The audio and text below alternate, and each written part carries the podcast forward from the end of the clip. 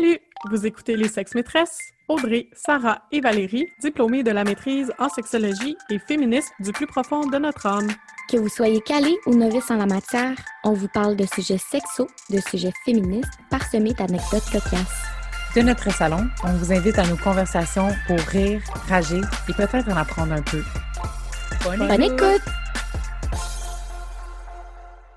Salut, salut! Cette semaine, on voulait vous faire un petit cours d'histoire, mais pas un cours d'histoire comme vous le pensez. Dans celui-ci, on va plutôt vous raconter l'histoire de la sexualité, en partant de Cro-Magnon jusqu'à l'époque dans laquelle nous sommes, donc le 21e siècle. Suivez-nous, on vous raconte ça. C'est important de savoir aussi qu'on se fie beaucoup euh, sur le livre qui s'appelle Sex Story. Donc, c'est l'histoire de la sexualité, mais c'est vraiment une lecture de l'évolution des mentalités dans le courant judéo-chrétien.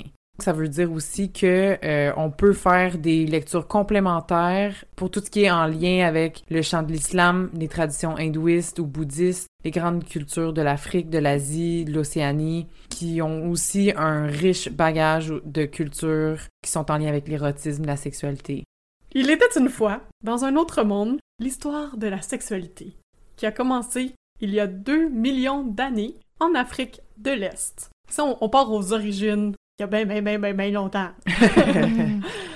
il y aurait quatre innovations qui vont signer le passage à la sexualité des humains, c'est-à-dire qu'on passe donc du statut de primate au statut d'être humain. Hmm. La première chose, ce serait la disparition de l'ostrus. Je suis pas sûre je le prononce comme du monde, ok? Mhm. Mais l'ostrus, dans le fond, là, c'est les fesses roses des guenons chimpanzés qui marque la période de chaleur amoureuse des femelles. Donc, quand elles sont en chaleur, leurs fesses deviennent rouges ou roses. Flash? Ouais. Puis, comme ça, ils savent que c'est le temps de se reproduire. Ah. Mm-hmm. Une des innovations qui fait qu'on est rendu des êtres humains, c'est que ça, ça disparaît. Donc, nos fesses rentrent à l'intérieur. Ben, pas à l'intérieur, pas on a, tout le monde. On n'a plus les fesses rouges. Exactement. moins rosées. Mm. C'est ça. Ensuite, la deuxième innovation, ce serait la disparition de l'os pénien. Oui, oui, chez les primates, il y a un os dans le pénis. Maintenant, chez les êtres humains, chez les personnes avec des pénis, ils vont bander sans un tuteur. Donc, plus besoin de l'os. Magie. la troisième innovation, ce serait l'apparition du sentiment amoureux. En fait, le sentiment amoureux, c'est vraiment une caractéristique de l'espèce humaine. Donc, euh, c'est selon les historiens, hein, encore une hmm. fois. L'amour, c'est vraiment un sentiment fort qui lie les êtres humains entre eux. Hmm. Donc, c'est une des caractéristiques des êtres humains. Hmm. Puis, Finalement, la quatrième innovation de laquelle on se serait probablement passé, c'est l'apparition de la domination masculine, c'est-à-dire l'asservissement des femelles. Donc, Ça, j'ai bien hâte d'avoir une explication parce que... Ouais, How the hell?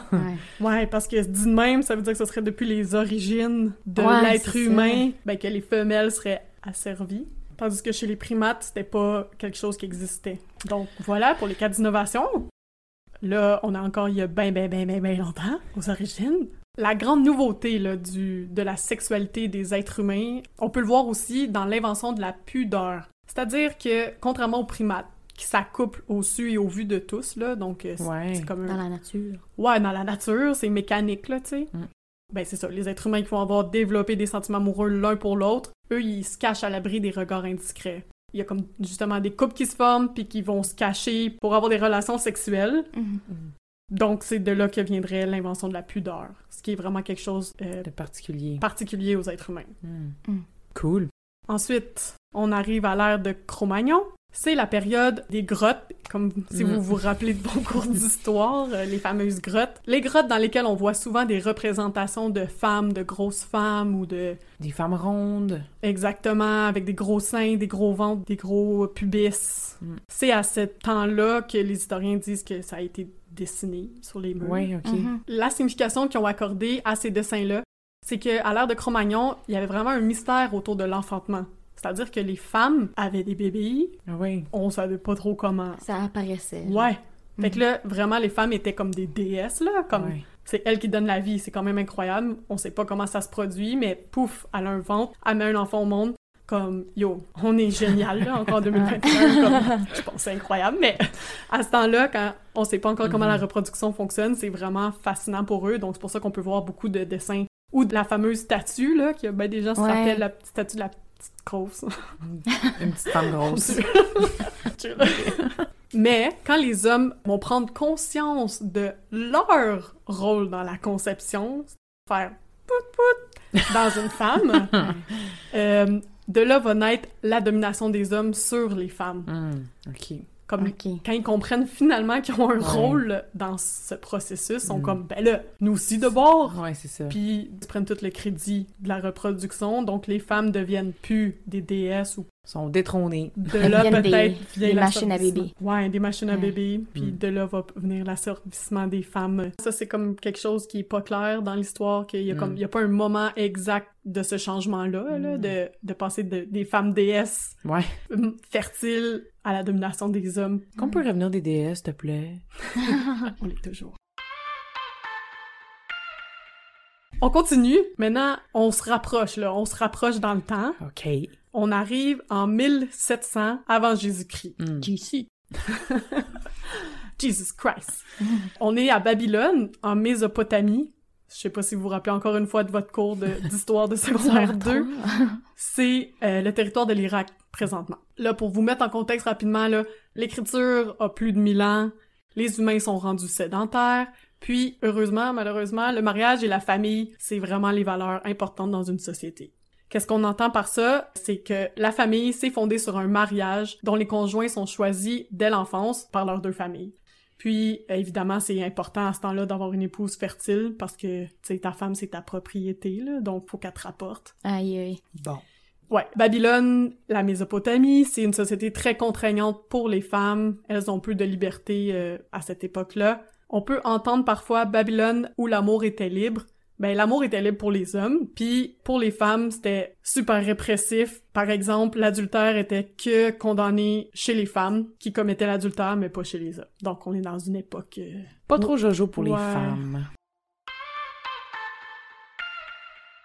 Bon, là, on arrive à une période euh, intéressante sur la fameuse Égypte. Donc là, on est rendu en 1500 avant Jésus-Christ.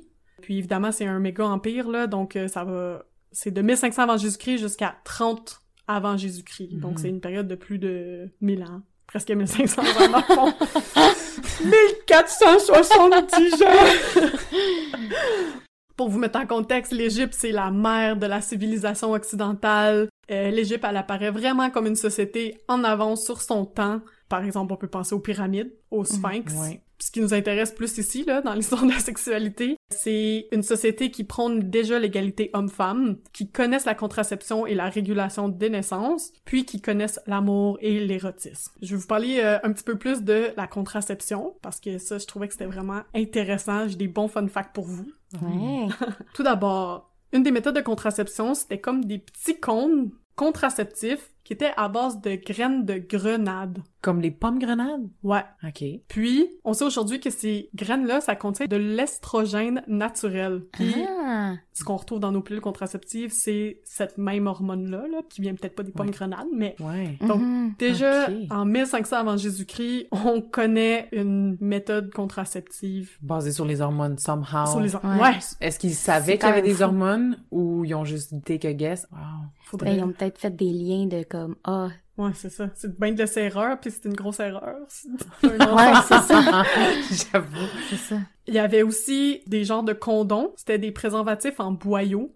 Donc en boyaux animaux, animal. Comme des intestins d'animaux. Ouais, Ouais. il y avait déjà ça. Il y avait aussi des tampons contraceptifs. Donc tu te rentrais ça euh, dans le vagin un peu comme un diaphragme. Puis c'était fait à base de dattes, comme euh, le fruit, du miel et une coloquinte. Dans le fond, on l'a googlé, là. C'est une sorte de courge. Donc ça aussi, c'est intéressant euh, Ouais. que c'était une méthode contraceptive. La méthode la plus intéressante, selon moi, c'est il rentrait un morceau d'acacia directement dans l'utérus. Il semblerait que c'était contraceptif. C'est comme l'ancêtre du stérilet, dans le fond. Ouais, ouais, c'est carrément ça. L'acacia, c'est quoi, d'eau? L'acacia, c'est un genre d'arbre et d'arbustes. OK. Genre, tu te mets une branche, là. Ouais, genre, c'est fou, là. Non, mais comme, c'est vraiment avancé comme méthode quand même, là. le- Ça, Ouais. ça m'impressionne. Ouais. OK. Pour vrai, l'avaient, Hey, mais c'est, tu sais, avant de faire les momies, hey, ça fait longtemps, là, mais quand je tripais sur, euh, sur l'Égypte, c'était pas eux que, tu sais, ils, ils enlevaient les organes Ouais. avant de, fait que, tu sais, ils ont pu vraiment découvrir, Ah. faire des découvertes sur le corps. Là, c'est vraiment, je prends un gros guess, Guess, là, en là, disant mais des ouais, affaires de même, les mais premières comme, dis- euh, dis- euh, ouais. C'est une très bonne hypothèse, là, considérant que... Il en connaissait autant sur le corps. Ouais. Oui, c'est ça. Ben, moi, en apprenant ça, c'est ça que je me dis, c'est que, tu sais, justement, avec toutes les espèces de théories de, ah, c'est, c'est sûrement des extraterrestres qui ont fait des pyramides ou des trucs de même, je trouve que c'est vraiment une insulte à l'intelligence de ce peuple-là, là. Quand on voit Mhm. tout ce qu'ils ont fait, je veux dire, c'est fou, là. C'est ça. Moi, je suis d'accord avec toi, Audrey. Ouais, tout à fait. Ça, c'est vraiment un peu fascinant. Mhm. Puis qui dit Égypte dit Cléopâtre. C'est une boss ass bitch. Elle est célèbre pour son nez, puis sa beauté légendaire, là, semble-t-il. Puis même à ça, en ce moment, il y a comme des théories qui disent le contraire, donc on se mêlera pas à ça. Mm. Mais ça a quand même laissé l'image d'une femme de pouvoir qui avait vraiment un, un énorme charme, puis qui était souvent dans la débauche, dans la luxure. Donc, euh, je vais vous énumérer une coupe de fun facts euh, découverts aujourd'hui. Elle a été l'épouse successive de ses deux frères. Ouais. Ah! Ouais, donc euh, deux de ses époux. royal. Ouais, du bon inceste royal, euh, il y en avait beaucoup. Dans l'histoire de la sexualité, ici on en a la preuve de deux fois de suite. Ensuite, comme on l'a bien vu dans Ast- Astérix et Obélix, elle a été la maîtresse de César. Elle, elle avait 21 ans. Lui, il en avait 52 ans. Puis il semblerait qu'elle se serait offerte à lui la première fois rouler dans un tapis. Puis il aurait comme déroulé le tapis. Ah! Elle aurait apparu, pareil, comme « Tani! T'imagines-tu? Être innovatrice. Elle a aussi été la femme de Marc-Antoine, qui a dirigé l'Empire romain. Pour finir son histoire, ils se seraient suicidés ensemble. Ah, je savais pas ça. Romantique. Ouais. Dans le fond, Cléopâtre, là, pour son peuple, elle est vraiment la déesse de l'amour, tandis que pour Rome, elle est vraiment plus vue comme une reine putain qui avait vraiment des mœurs trop libres. Donc, euh, c'est drôle de voir la perception de la même personne selon deux peuples. Hmm. Ah, ouais. J'y crois pas à ça. Ben, c'est ça. C'est des oui-dire. C'est C'est ben... pas mal difficile à prouver, je trouve. Mais ouais, bon. c'est ça. Je pense que toute sa vie au complet est difficile à Ouais, on prouver, là. Comme Ouais. c'était il y a 1500 ans, ou en tout cas. Ouais, c'est ça. Ouais. Ben, je trouve ça quand même intéressant que c'est une femme qui a été à la tête d'un peuple qui a fait des révolutions, là, en, Mm. en termes de, d'invention et tout, mais on parle de sa beauté, puis de ses partenaires, puis de sa réputation sexuelle, là. Ouais, aucune. C'est difficile de passer à côté euh, de cette critique-là, là. Ouais. On se rend maintenant en Grèce. On est rendu dans le panthéon de l'amour. Ouais, non, vraiment pas.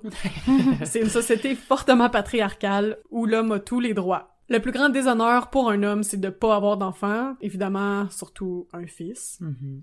Le destin de tout homme est dans le mariage avec une épouse dont il va avoir des enfants. Encore une fois, c'est un mariage arrangé par la famille, donc dans aucun cas, il y a un lien amoureux entre les époux. C'est vraiment comme un contrat. Wow. Donc, ce contrat de mariage-là fait en sorte que les hommes ou les, les maris ont droit à avoir une relation avec un jeune homme qui va s'appeler la pédérastie. Quand on parle de pédérastie, c'est vraiment une relation pédagogique entre un jeune époux, un homme qui vient de se marier, qui va ini- initier un jeune prépubère à la vie sociale et à l'intimité amoureuse pour en faire un vrai citoyen de la ville d'Athènes. Ouais. Hmm.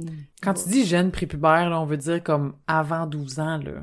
Ouais, c'est ça. coco, on parle là. même pas d'un ado, là. On parle, on parle d'un enfant, dans le fond. Ben, On va se le dire, là. Ouais, on le Les dire. prépubères, c'est un enfant. La pédérastie, c'est comme un rite initiatique de passage à l'âge adulte, puis évidemment aussi de devenir un bon citoyen pour la société. Il faut préciser quand même que la pédérastie, ça existe que dans une certaine aristocratie, puis aussi la bourgeoisie, mais c'est vraiment pas la pratique de tous, là. Donc, euh, quand on parle du peuple, c'est pas une pratique euh, commune, là, comme on, on l'entend souvent, là. Ouais. C'est pas... euh, non. Parce que dans cette époque-là aussi, avoir le statut de citoyen, c'était quelque chose de notable, là, haut placé, Ouais, ouais. comme. T'étais dans l'élite si t'étais citoyen. T'avais Ouais. quand même une checklist, là, Exact. pour être citoyen. Cette relation-là là, entre le jeune époux puis l'enfant va se terminer quelques années plus tard à l'apparition des premiers poils de l'enfant. Vraiment un enfant. Ouais. là. Ouais, là, ouais. quelqu'un qui a pas de poils dans la face encore. Bon. Ouais. En résumé, là, ce qui est vraiment intéressant de la pédérastie, c'est que c'est correct de trouver attirant l'enfant que t'as pris sous ton aile, puis de te promener avec lui main dans la main, etc. Mhm. T'es fier de ton petit poulain, là. Mhm. Mais dès qu'il y a des poils au visage ou n'importe quel autre homme adulte qui se promène avec un autre homme adulte, ça c'est vraiment pas accepté dans la société. Donc ici, là, on- dans le fond, on parle d'homosexualité, c'est vraiment pas toléré. Mhm. Dans la société aujourd'hui, vous me direz ce que vous en pensez, mais il y a comme un lien glissant entre homosexualité puis pédophilie ou pédérastie, Mhm. peu importe. Mais Mhm. ça- c'est deux concepts qui sont totalement pas la même chose.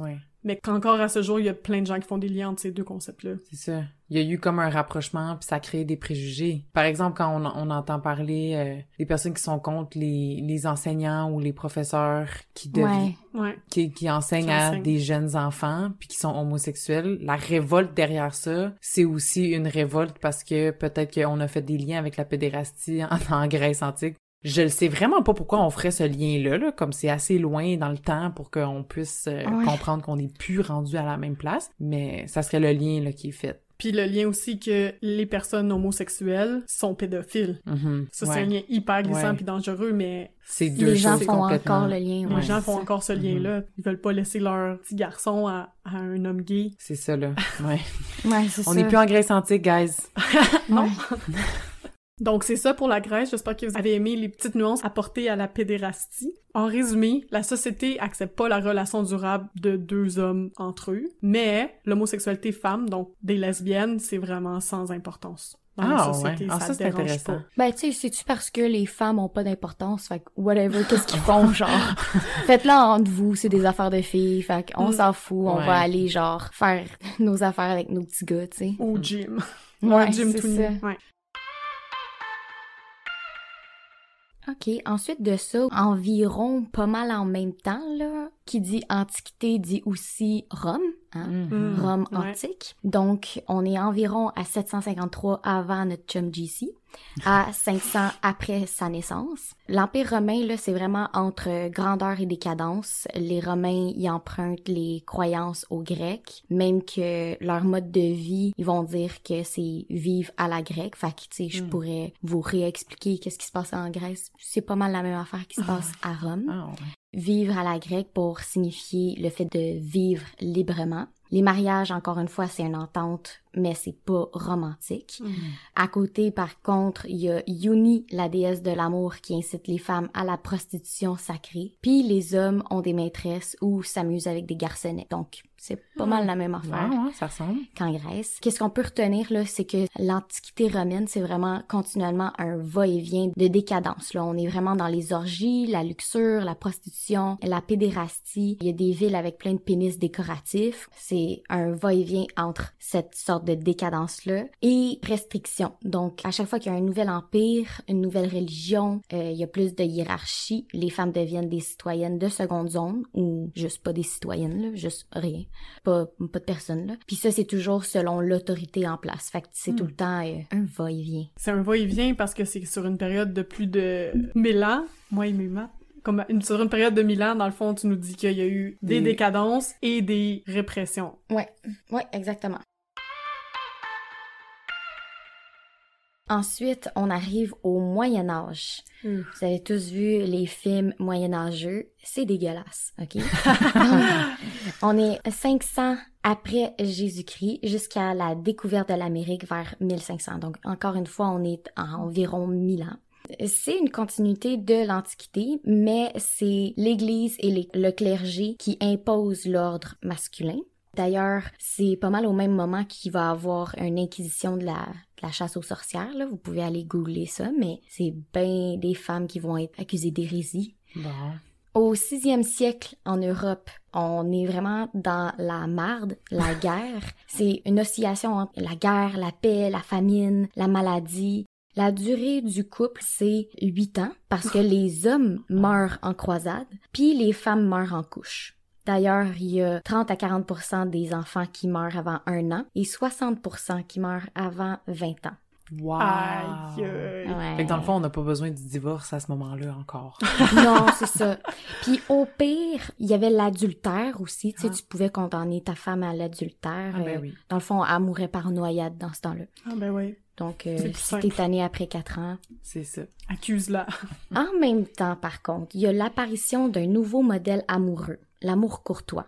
Là, attention, c'est pas dans la plèbe. On est vraiment dans un milieu très aristocratique. Hmm. À cause des croisades, c'est là qu'on va avoir vraiment les histoires de chevaliers, là. Tout ce qui est Roméo et Juliette, puis des trucs comme ça, ça s'inspire de ce moment-là. C'est les hommes qui vont chanter à leurs dames avant de partir à la guerre. Ils vont aller leur chanter des chansons pendant qu'elles sont sur leur balcon.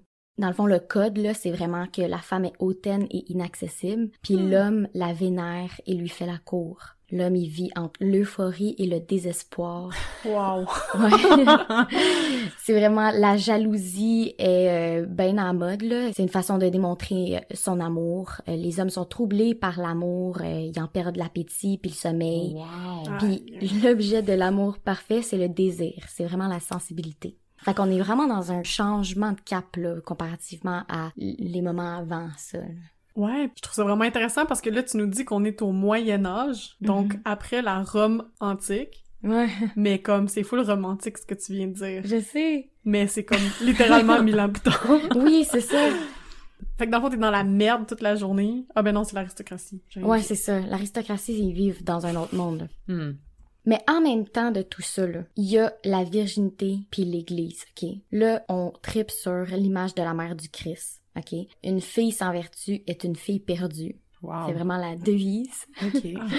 Le principal souci des femmes, c'est de garder la chasteté dans le mariage ou dans les ordres, Mm. donc devenir bonne, bonne sœur. Ouais. C'est là qu'il va y avoir une fracture de l'éducation entre les filles et les garçons qui va être vraiment manifeste. Les filles, elles restent cloîtrées chez elles, elles apprennent à être domestiques, puis les garçons apprennent les vertus du corps et de l'esprit. Donc c'est dans la même lignée de la pensée de Saint Augustin, Saint Thomas d'Aquin, des pères de l'Église, là, qui sont vraiment comme pensées culpabilisantes, péchés originels, puis tout ça. Fait que là, je viens de vous parler de la virginité. J'aimerais faire remarquer peut-être à nos auditeurs que cet exemple-là que tu donnes, la façon que c'est décrit, c'est vraiment clair à quel point la virginité, c'est vraiment une construction sociale. Huh. Ouais. Parce qu'avant, il n'était pas question du tout de d'histoire de virginité, là. Non, c'est ça. Exact.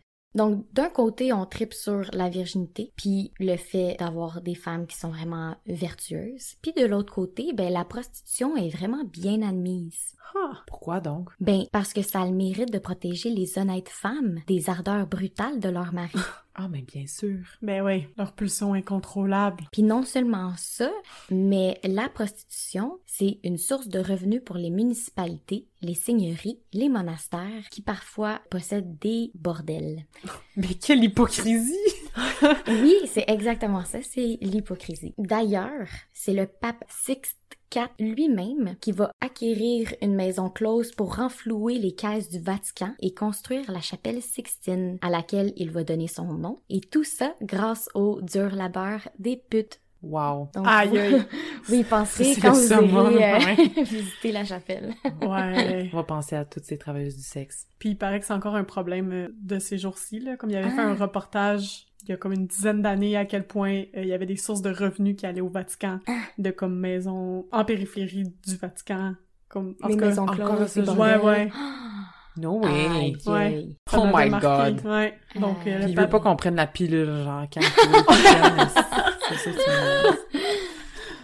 Fait que pendant que le pape Sixte IV lui-même nous dit de rester vierge et chaste en tant que femme, Mhm. il run sa propre maison close. Ouais, exactement. Puis Cool. il va faire des chapelles avec de l'or dedans, là, tu sais, comme... That pussy gold! Non.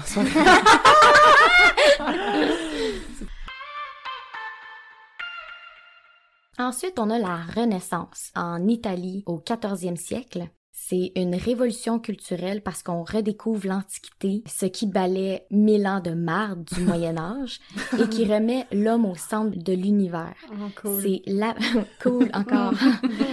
c'est l'avènement de l'humanisme. Donc c'est une période de découverte. On a l'invention de l'imprimerie. C'est une époque de la réforme des idées puis de l'art. Il y a beaucoup de nudité aussi dans les tableaux qu'on voyait Mm. pas au Moyen Âge. C'est le temps des découvertes de Léonard de Vinci. Il va non seulement peindre, là, mais il va aussi faire des autopsies. C'est lui qui va découvrir le mécanisme de l'érection. C'est le Mm. premier à faire l'anatomie du fœtus et de la femme enceinte. Wow. C'est aussi là qu'on va inventer le condom Ah. à cause de la syphilis par monsieur Fallope, le même monsieur qui a trouvé les trompes de Fallope. Mais à ce moment-là, c'était vraiment juste euh, une espèce de bandage là, pour les bobos que t'avais à cause de la syphilis. C'était pas tant pour se protéger. Ah! Pour ce qui est du couple puis de l'amour, les vrais mariages d'amour se font dans le peuple puis la bourgeoisie, mais pas à la noblesse. Puis à cause du lien qu'on va faire entre le désir puis le lien conjugal, c'est l'hétérosexualité qui va faire loi. Mhm. Donc, c'est là qu'il va y avoir une espèce de clivage entre l'hétérosexualité puis l'homosexualité, parce que jusque-là, l'homosexualité, à ce moment-là, a pas encore de nom. Mm. C'est l'Église qui condamne la sodomie, qui est tout acte Mm. contre nature. Ben, contre nature. Ouais, ouais. Qui est pas là pour faire des bébés. Mm. Fait que autant pénétration anale, mais aussi toutes les pratiques érotiques euh, non fécondes, là, euh, la masturbation et Mhm. sodomie aussi. Mhm, mhm. Donc, c'est aussi à ce moment-là qu'il y a une fin de l'amitié entre hommes. On remplace les compagnons par les épouses. L'épouse est ta compagne de vie, comme tu vas plus chiller avec tes chums de gars. C'est vraiment... t'as un bon match? Étant donné... C'est mieux de bien t'entendre. ouais, c'est ça. Mais étant donné que le mariage, maintenant, c'est le désir, puis, Hmm. tu sais, c'est un mariage d'amour, ouais. ben là, ça va être ta compagne. Ouais. Tu, tu nous disais que c'était des vrais mariages pour le peuple et la bourgeoisie, mais pas pour la noblesse. Donc la noblesse, ça continue à être des mariages de contrat, des mariages euh, arrangés. Oui, c'est encore des mariages arrangés. Bon, c'est des contrats en pays, puis c'est des Mhm. espèces d'alliances, là. Ouais, ok. C'est à ce même moment-là qu'il va avoir la persécution de la masturbation. Comme on vous a dit, la masturbation, c'est une pratique érotique non féconde, donc ça va rentrer dans la sodomie, puis ça va rentrer dans les choses qu'on n'a pas le droit de faire. Qu'est-ce qui est vraiment intéressant, c'est que c'est au 17e siècle qu'on découvre des cellules reproductrices. Donc, on découvre l'ovule, les spermatozoïdes. Avec les microscopes, là, on se rend compte que ça existe. C'est à ce moment-là qu'on se demande comment tout ça fonctionne. Fonctionne. Mhm. Puis c'est quoi le futur de l'humanité? Bon, dans le sperme, là, ils ont commencé à avoir des petites affaires qui gigotaient, puis ils ont commencé à se dire, ben coudon, tous les futurs hommes, tous les futurs humains se contiennent dans un pénis. Fait que si et s'il y a une éjaculation qui est perdue, ben c'est comme des milliers De vie. d'humains Oh. qu'on perd, genre c'est était là l'espèce d'anxiété Oh reliée à la masturbation. Donc, il va avoir le traité Onan qui amène l'onanisme. L'onanisme, là, c'est le nom qu'on va donner à la masturbation, puis le coït interrompu. Mhm.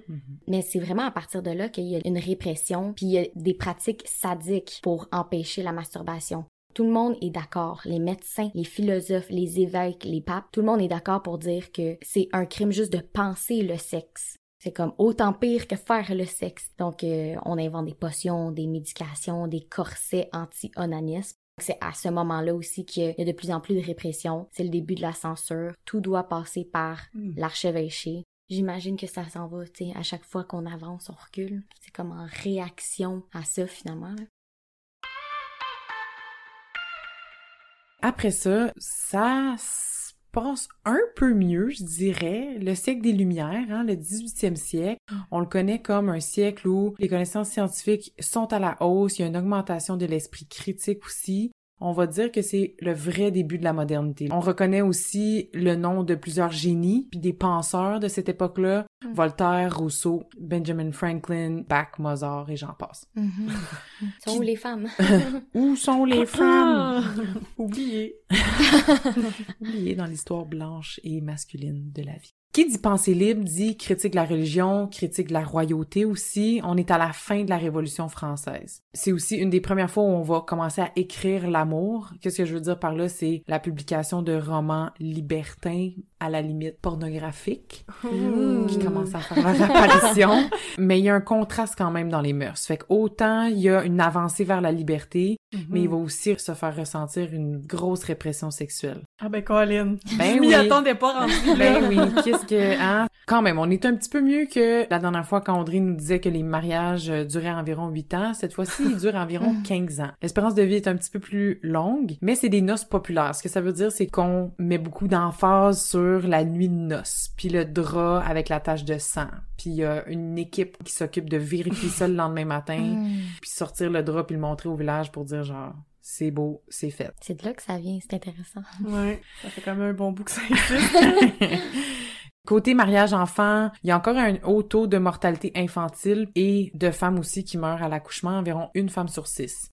Puis, quand il est question de la vie de la femme pendant l'accouchement, ben on choisit la vie de l'enfant. Donc, souvent, la Mhm. mère y passe. Et les femmes, à cette époque-là, peuvent avoir entre 10 et 15 enfants. Donc, dans le fond, elles servent qu'à ça. Des pondeuses. Exact. Fait qu'elles font des enfants jusqu'à ce qu'elles soient plus capables. Pretty much. Ouais.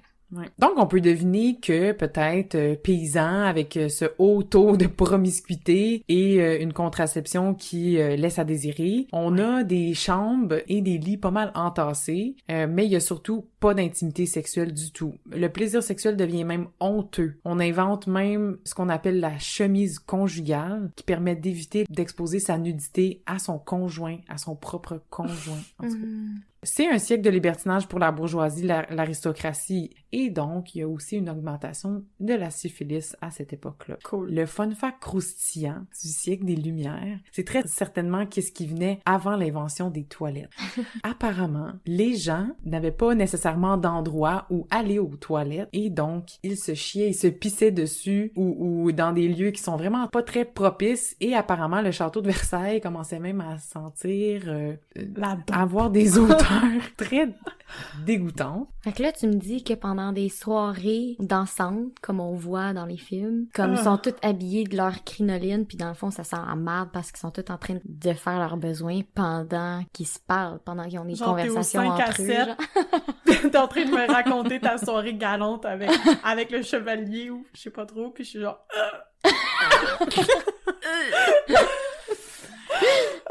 On pourrait se l'imaginer. Je sais pas, tu sais, à, quel point, vu que justement, il y avait pas de toilette, il y avait pas comme de ben attends, il faut que je me déplace pour, pour uriner ou pour chier. Peut-être qu'effectivement, il se pissait dessus carrément. Tu étais en pleine jasette avec quelqu'un, y avait juste un beau petit ruisseau d'urine qui glissait le long de sa cuisse. I don't know. Aïe, hein. Tout ça pour dire que pour rendre le truc un peu mieux, on a eu l'invention des parfums. Donc euh, l'aristocratie, la bourgeoisie, ils se parfumaient beaucoup pour couvrir ces odeurs. Hmm. Et euh, toutes ces odeurs euh, nauséabondes ont fait en sorte qu'ils ont inventé le bidet et les toilettes. Yay! Surtout le bidet. Euh, les toilettes, euh, tu sais, c'était pas des euh, toilettes flush comme Mhm. qu'on a maintenant, mais Mhm. certainement des lieux où on pouvait euh, déféquer.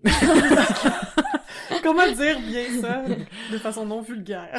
où on pouvait où on pouvait déféquer en paix. Et même avec un bidet, on peut se nettoyer le touche-touche après. Donc voilà. Au 19e siècle, il y a vraiment un essor de la bourgeoisie, mais aussi un regain de pudeur. Et oui, parce que c'est vraiment le fil conducteur, dans le fond, de l'histoire. Donc, au 19e siècle, il va y avoir vraiment beaucoup de prostitution, mais en même temps, il va y avoir vraiment un fort puritanisme. hein. On parle de l'ère victorienne, qui est vraiment connue pour ça aussi. Donc, encore là, le concept de la virginité revient. Euh, c'est vraiment un rempart contre la débauche. Donc, c'est là aussi, quand on dit puritanisme, tout ce qui est pureté, symbole de pureté aussi, devient vraiment important. Donc, les mariés sont habillés en blanc, qui est associé avec la pureté. Vu qu'on veut être le plus pur possible, on veut pas se dénuder, jamais, donc on prend pas nos bains, Hmm. qui est complètement contradictoire si on y pense, mais bon. La femme, elle aussi, devient un symbole de pureté et d'innocence. Donc, pour la préserver, il y a une recrudescence de la prostitution. Elle devient même institutionnalisée. Donc, on est dans ces vibes-là. Ère victorienne, c'est nommé après la reine de l'époque, la reine Victoria. Et contrairement au puritanisme qui règne dans sa société, eh bien, la reine Victoria, elle aime furieusement le sexe. Apparemment, là, elle, s'y donnait à cœur joie avec euh, son mari, le prince Albert. Le prince Albert, qui est aussi le nom qu'on donne à un piercing dans le gland du pénis, ça viendrait de lui. Ah! Oui, le prince Albert, apparemment, était connu pour ses érections spontanées. Donc, Mm. il s'est percé le gland et il s'est attaché le pénis contre la cuisse avec une corde. Et c'était sa stratégie pour ne plus avoir d'érection. On ne peut pas témoigner de ce que la reine Victoria pensait de ça, mais peut-être que ça a bien fonctionné pour elle. Il aurait pu la mettre en dessous de sa ceinture, C'est comme, c'est quoi les stratégies? J'imagine qu'il n'y avait pas de bande élastique sur le- leur boxer à cette époque-là, c'était un peu plus compliqué. Ouais, non, Mm. clairement. à la fin du 19e siècle, c'est aussi le début de la sexologie. Ouais, la sexologie vraiment à proprement parler, là, on veut dire l'étude des comportements sexuels humains de façon scientifique. Donc, il y a une augmentation aussi des connaissances sur la sexualité. On comprend mieux l'ovulation. On comprend aussi que l'orgasme n'est pas nécessaire à la procréation. Bouh. Rip. Rip. Euh, Kraft Ebing, qui est un psychiatre, Mm. va commencer à cataloguer des maladies mentales qui sont reliées au sexe. Donc là, à cette époque-là, on parle de tout ce qui est fétichisme, sadisme, érotomanie, homosexualité. Il va commencer à les classer comme des maladies mentales. Donc on passe de ces choses-là étant reconnues comme des crimes ou des péchés mortels à des maladies mentales. Donc on peut voir l'évolution là de ces choses-là. Euh, c'est aussi la naissance du mot homosexualité. C'est la première fois qu'on va le nommer comme ça, Mhm. En faire une homosexualité. catégorie. Ouais, en 1869. Là, tu me dis que à travers les époques, la façon de marginaliser les personnes puis les sexualités, c'est selon quelle autorité en place. Mhm. Puis là, à cette époque-là, étant donné que c'était La psychiatrie. C'est vraiment la psychiatrie à ce moment-là. OK. Ouais. Ces choses-là ne sont plus des péchés, mais bien des maladies. Mentales. Intéressant. Donc, on passe du contrôle de l'Église au contrôle de la science. Mhm. Fait qu'au Mhm. lieu de mettre les personnes en prison, on va les mettre dans des asiles. Same, same. Mais Ouais. tu sais, Ouais. bref, on déplace le problème, là. Mais bon, ça, c'est un autre débat. Hmm. OK, tenez bon, guys, on arrive au 20e siècle. C'est le siècle de la libération ou de la révolution sexuelle. Et là, vous le connaissez peut-être mieux parce que c'est un- le siècle qu'on connaît bien. Mais par rapport à la sexualité, on parle de, il y a un grand avancement du droit des femmes, il y a un recul de la pudeur, il y a des nouvelles connaissances sexologiques. La prostitution, ça devient un sujet de discussion, mais plus en termes de droit, puis en Mhm. termes de dépénaliser, décriminaliser le concept. C'est aussi à- dans le 20e siècle là, qu'il va y avoir d'autres personnes qui vont continuer à développer les connaissances en sexologie. Là, Kinsey, on va aussi avoir Masters and Johnson qui vont faire des recherches sur la sexualité humaine, dans le fond. Mhm. Fun fact assez notable, il va y avoir l'invention de la pilule contraceptive en 1956. Ça, ce que ça va permettre, ça va permettre aux femmes de reprendre le contrôle sur leur corps, puis leur désir ou non d'avoir des enfants. Mhm. Donc là, bon, il y a des débats, mais en ce sens-là, on peut penser que ça aussi, ça fait partie de la raison pour laquelle on est capable de se libérer autant sexuellement. Parce que là, on a de moins en moins besoin de se soucier de, de tomber enceinte. L'aspect Ouais. reproduction. Ben oui. Exact. Mais bon, il y a d'autres personnes qui vont dire que ça fait partie aussi que maintenant la charge mentale de, de prendre cette contraception-là tombe sur les épaules des femmes, Ben puis oui. que les, ça donne aussi juste plus accès des hommes au corps des femmes. Donc, il y a des controverses concernant ça, mais Considérant que, comme on l'a dit dans l'épisode menstruation, mais on est fertile trois jours par mois environ, tandis que Mhm. les Ouais. hommes sont fertiles 24 heures sur 24, 365 jours par année. Toute leur vie. Toute leur vie. Hmm. Bref, on repart pas le débat.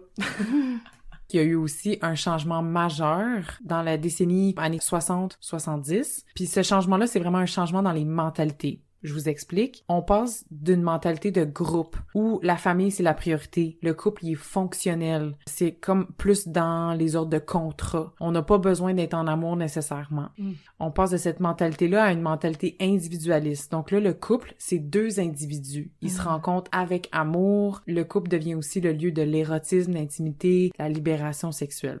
Donc, on tend vers un, un individualisme. On parle aussi beaucoup dans ces années 70 jusqu'à 2000. On est beaucoup dans tout ce qui est droit, Mhm. droit à l'avortement. En 69, il y a les Stonewall Riots. On parle de la fierté gay. En 81, il va y avoir l'épidémie du sida. Comme c'est la fin de la liberté sexuelle, là, tu sais. Au début, c'est comme, yeah, tu sais, ça s'en vient, droit à l'avortement, il y a plus rien qui nous arrête. Là, boum, épidémie du sida. Mhm, mhm. Là, en plus que c'est une- c'est des personnes marginalisées, ça va être long avant qu'ils l'adressent, là. Mhm. Super long. Les Ouais. gays tombent comme des mouches, là. Puis genre, il a personne qui fait rien. Et on arrive au 21e siècle, a.k.a. celui qu'on connaît si bien, le nôtre, 2000, millennials.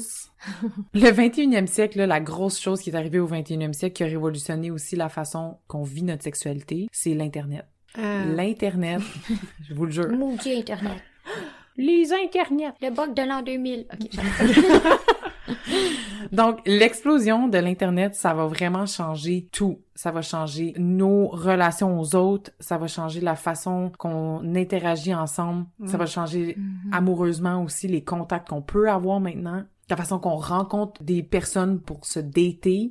Ça va aussi changer tout ce qui est érotisation, érotisme, la pornographie qui va être Mm. mis sur cette plateforme-là. Ça va vraiment faire une explosion. Mm. Mais même que nous, on a vécu l'espèce de Dans mon temps.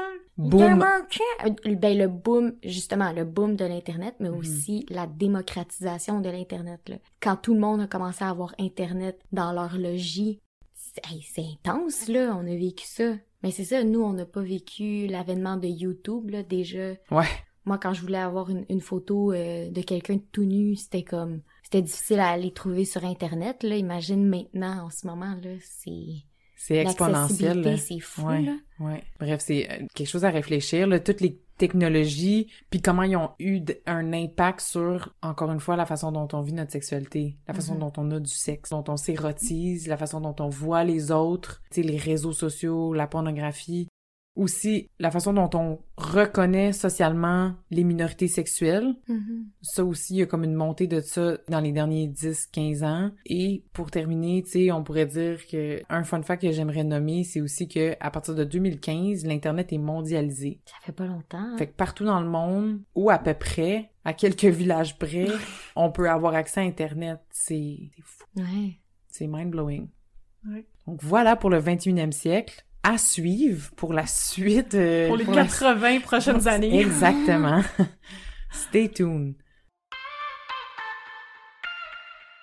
Après vous avoir fait un méga résumé de l'histoire blanche judéo-chrétienne euh, Mm. aujourd'hui, on veut quand même vous dire que les époques de liberté dans lesquelles on disait que le sexe était le fun, Qu'il y avait des orgies, qu'il y avait de la luxure. Mhm. sont toujours suivies par une période de répression où le sexe paraît mal, où évidemment les femmes ont peu de droits, que la pudeur, la pureté, la virginité est en place, etc. Ce qu'on veut dire aujourd'hui là, c'est que quand on acquiert des droits, ça arrive souvent aussi qu'on les perd. Puis quand je dis on, on parle des minorités, des personnes qui sont opprimées dans la société. Évidemment, ces droits-là, c'est toujours les autorités en place qui ont le pouvoir de les changer. Dans le temps, il y avait les empereurs, le clergé, qui existe encore aujourd'hui. euh, les religions dans le monde en ce moment sont à surveiller. On peut parler encore de la royauté, royauté et monarchie.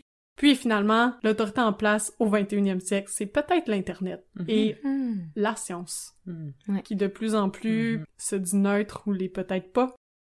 J'aimerais aussi ajouter que dans tous les chapitres du livre qu'on vous a résumé aujourd'hui, chaque, chaque, chaque chapitre parlait de viol ou de sexe non consentant. Donc, on peut vraiment remarquer que chaque époque comporte certainement une forme ou une autre de viol ou d'agression sexuelle envers les minorités, les pauvres, les femmes, les personnes de couleur, etc. Mhm. C'est un petit euh, NB, nota bene. Oui. Donc, pour vous laisser sur une note un petit peu plus positive, le livre nous laisse sur le futur. Qu'est-ce qu'on pourrait s'imaginer que l'histoire de la sexualité va devenir selon ce qu'on a vu dans le passé? On peut penser, par exemple, à l'abolition de la peine de mort pour l'adultère et l'homosexualité, Ça parce serait que le fun. ce sera le fun, parce qu'il y a encore des pays où il y a la peine de mort pour l'adultère et pour l'homosexualité. On peut penser aussi, ce serait le fun qu'il y ait de la contraception masculine. On a déjà fait notre rent tantôt. On pourrait penser aussi au clonage humain et tous les défis éthiques que ça va apporter. Mhm. On peut penser à mettre une loi qui pénaliserait le tourisme sexuel à travers le monde. Puis on aimerait aussi qu'il y ait une dépénalisation mondiale de l'homosexualité. Donc nulle part dans le monde tu peux être mis en prison pour ton orientation sexuelle. Avec tout ça, on espère vraiment qu'on se dirige vers une époque plus compréhensive et plus égalitaire. Merci d'avoir été avec nous pour cet épisode des Sexes Maîtresses. On espère avoir stimulé vos réflexions et inspiré vos prochaines conversations avec vos proches. Suivez-nous, partagez nos épisodes sur vos réseaux sociaux et surtout, faites-nous plaisir et écrivez-nous vos questions, vos impressions et vos suggestions. Les sex maîtresses vous souhaitent une bonne semaine. Bisous, bye!